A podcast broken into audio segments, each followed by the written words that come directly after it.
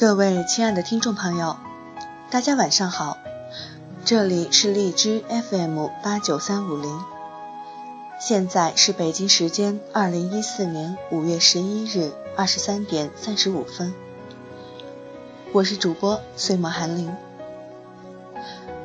在不同的时间、不同的地点，与您分享不同的诗词和它背后不同的故事。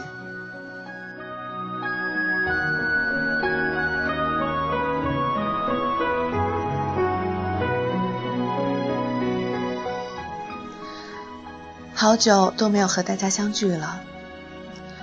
这一次呢，我要给大家讲的故事是汉乐府民歌《白头吟》，讲的是司马相如和卓文君。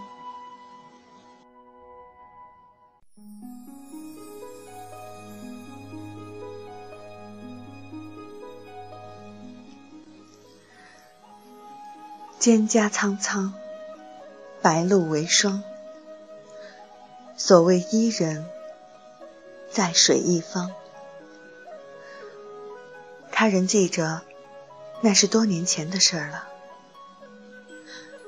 他仿佛真见着古人歌咏的女子，素色衣裙，幽立水边，风拂过，香莲轻摆，悠悠荡荡，如女子乘舟涉水而来。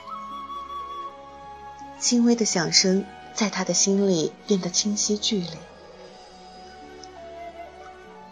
绿草茫茫，白露茫茫。他看见命中注定的女人等待着他，因为他映在水里的倒影正是她。扬眉轻瞥，他不动声色的窥望。他的才名。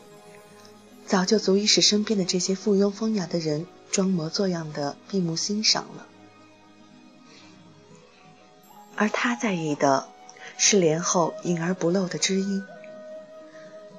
他的身影虽然隐没在帘后，却仍可窥见伊人眉若远山，面若芙蓉，远远近近，像一幅清丽的画。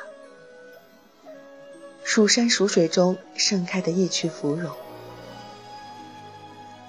只是他在水边徘徊四顾，仍是不得清静。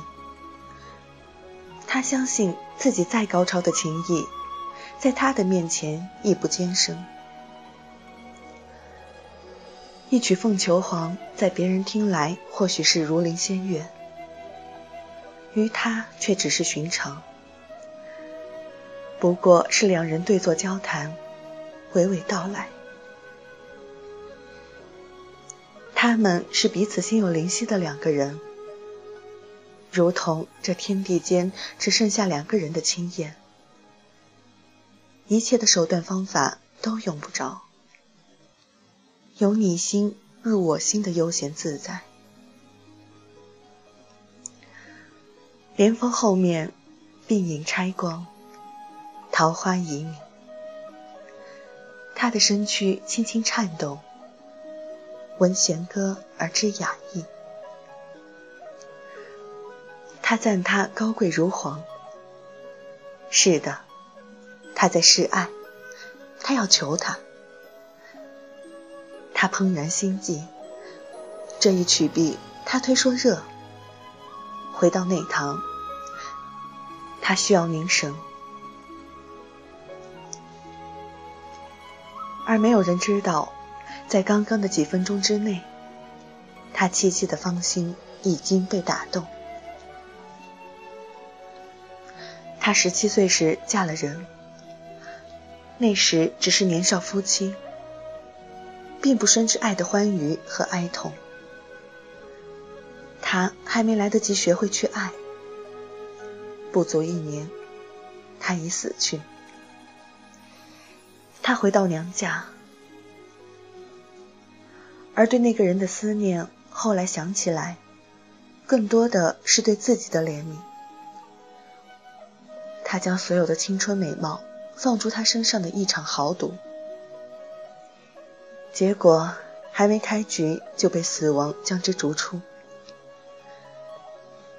一切还没有开始，不应该就此结束。野心而放任的文君并不甘心。或许每一个失败的女人都不会甘心，但是卓文君无疑就多了几分勇气，几分眼光。回家之后，他一直这样记记的。父亲以为他是为情所伤，因此并不愿拘禁他。没有一个慈爱的父亲愿意拘禁自己的女儿。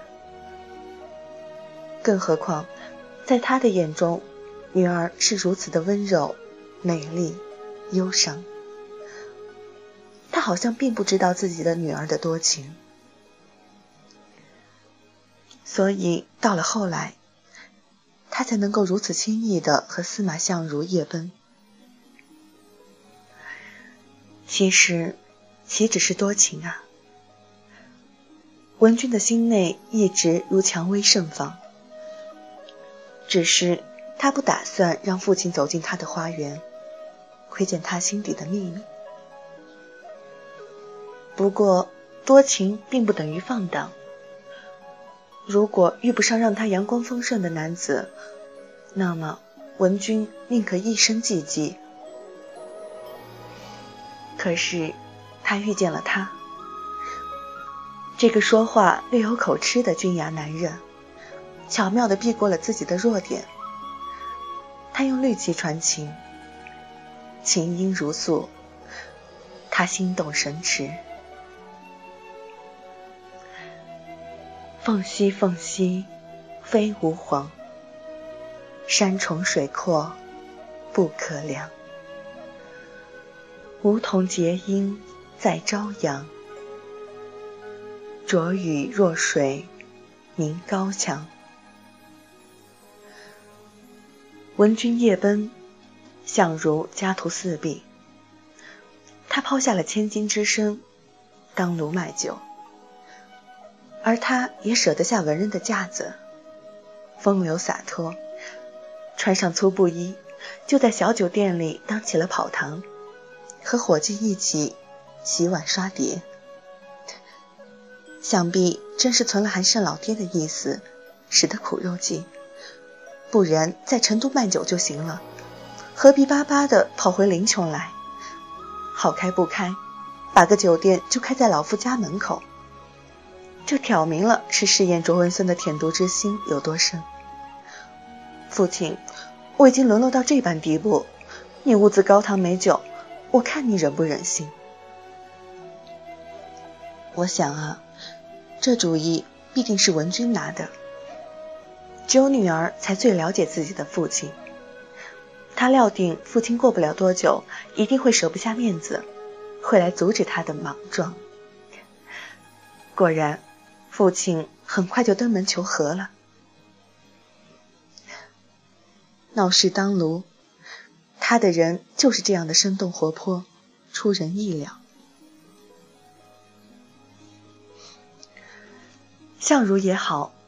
他是才子，却不拘泥于行格，没有迂腐文人的美味，提起街头依然坦荡荡、自在欢腾。这两个人行的妙事，千载之后还让人莞尔。相如抚琴，闻君夜奔，他们恰好是活泼泼的一对新天地里的新鲜人，而在彼时。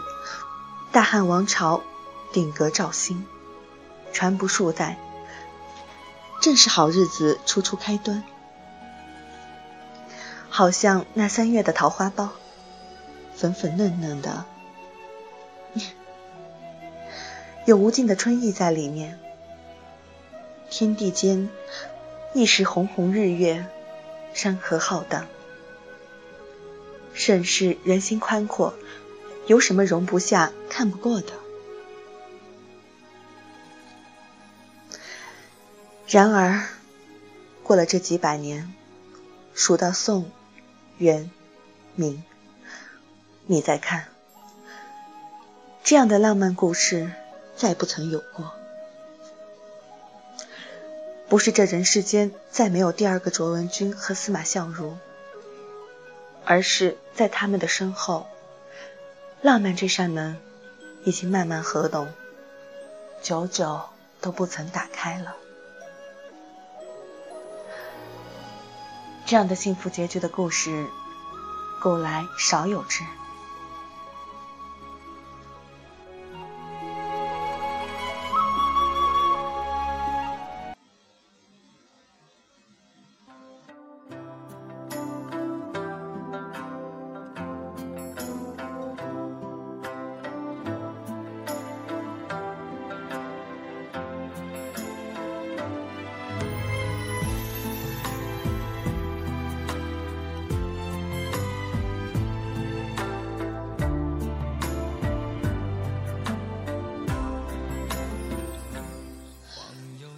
亲爱的听众朋友，今天的故事到这里呢就结束了。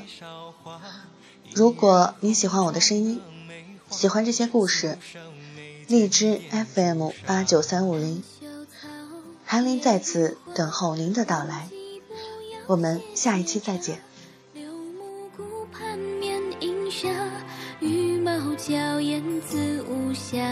春风染尽陌上花，春水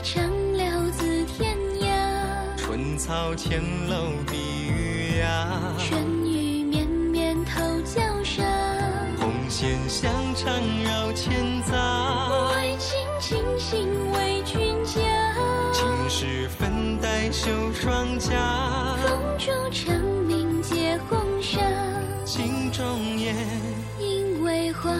芙蓉帐暖醉仙纱，诉牵挂。依稀月下，喜鹊家。